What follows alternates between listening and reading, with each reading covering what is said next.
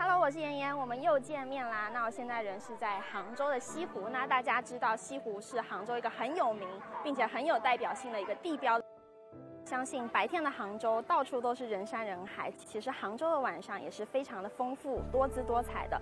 那第一站呢，要先带大家去了解杭州的历史文化，就是南宋御街。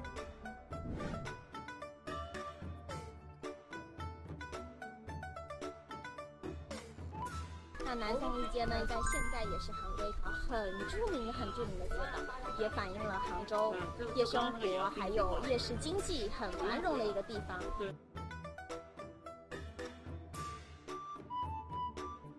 想不想跟我一起去看看呀？然后这边还有扎染出来的衣服，蓝蓝白白的衣服，我美吗？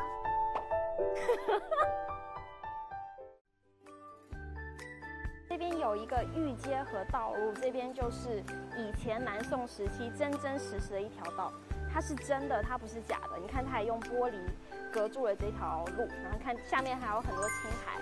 那南宋御街这条路呢，是南宋时期临安在这边铺设的一条道路，所以这边呢也是南宋当时的一个政治中心。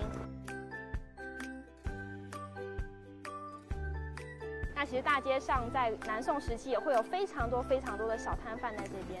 那现在呢，就像刚刚看到的，那边也有非常多的小摊贩，不管是皮影戏啊，还是扎染啊，还是有很多其他的小摊贩，也会在南宋御街进行摆摊，所以也是当地人还有很多游客周末会来逛的地方。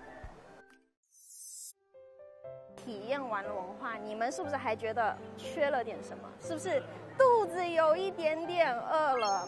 那现在呢，我要带大家去一个我心目中非常富有烟火气息，然后夜市经济非常繁华的一个商圈，噔噔噔，就是武林夜市。那说到武林夜市呢，就必须说到武林路了。那其实武林路它可以追溯到隋朝的时间，在大运河刚兴起的时候呢，武林路它就出现了。那到清朝的时候呢，整个武林夜市和武林路这边的商业化就不断的兴起，所以当时这边呢也成为了一个杭州的市中心。搞钱要紧。这个摊是我刚刚看到一个比较神奇的摊，它是传统的文化结合现在的工艺，然后烧制出这种很精美的这种娃娃、这种陶瓷。那其实它的基底就是用一个像这样的一个玻璃的颜色的管，然后透过高温的加热，把它捏制成这种很可爱的形状，然后颜色也非常非常的好看。像这只小老鼠是蓝色的，然后整体的配色非常的精美，我觉得送给身边的小朋友或者是送给老师都是非常有意思的，也是一个送礼的必备好物。如果说大闸蟹的话，最好把它颜色兑混兑进去最好。谢谢。你看，好好看哦。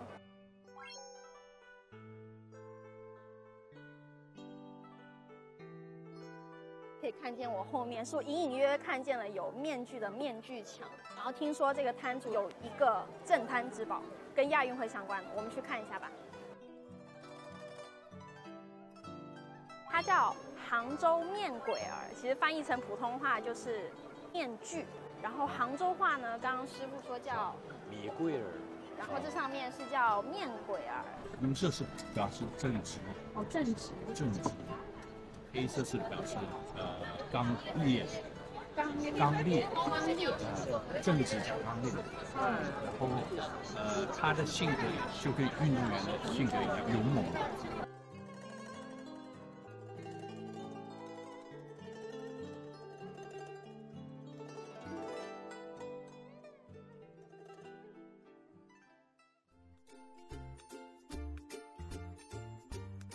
来夜市必不可少的什么？当然是美食了。然后远远的看到有一家台湾的大肠包小肠，你知道吧？作为台湾女生在大陆，真的看到台湾的美食，真的很心动。这个大肠包小肠，好的。嗯，要辣吗？不会辣，不会辣，好的。一点点辣，一点点辣，好的。老板，你台湾哪的？台湾啊，高雄。哦，高雄。哎。好像在台北。你台北？还有点距离。哎，还好啦，现在坐车很方便。是的。后面还有工厂。没有关系，老板可以让员工来买。不是的，我后面有工厂在做这个香肠跟哦，这个吗？对，跟大肠是这样的，因为工厂是在哪里啊？工厂在萧山。萧山。对。老板已经帮我做好了，大肠包小肠，它就是外面的糯米肠，再加上里面的香肠，偷偷咽了好几次口水了。我刚刚从武林夜市里面出来，觉得夜市是一个很好展现一座城市的一个窗口。那不管是在里面的摊贩，还是里面的客人，也能反映出杭州是一个充满活力的城市。不管是白天的西湖，还是晚上的南宋御街和武林夜市。都是让人非常憧憬的。那既然看过晚上的杭州，我也想去看看白天的杭州长什么样子。如果可以的话，还希望可以跟他说一声早安。那宝石山呢，是杭州这边比较著名的看日出的景点。这次也是我人生第一次在杭州看日出哦，解锁了新体验。那我们就准备往上爬啦，我们山顶见哦。看看他们已经有人在跑步了。作为一个马拉松爱好者，真的很佩服早起跑步的人，太厉害了。现在呢，差不多爬到一半了。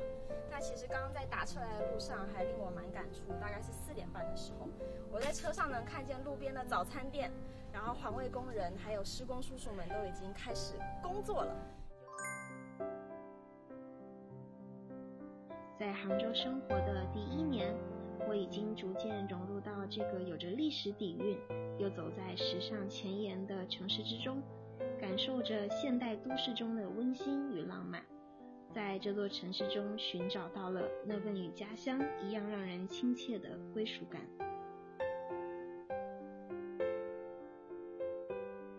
你看，太阳出来了，看到那个有一点点往上冒的这个红太阳，好美。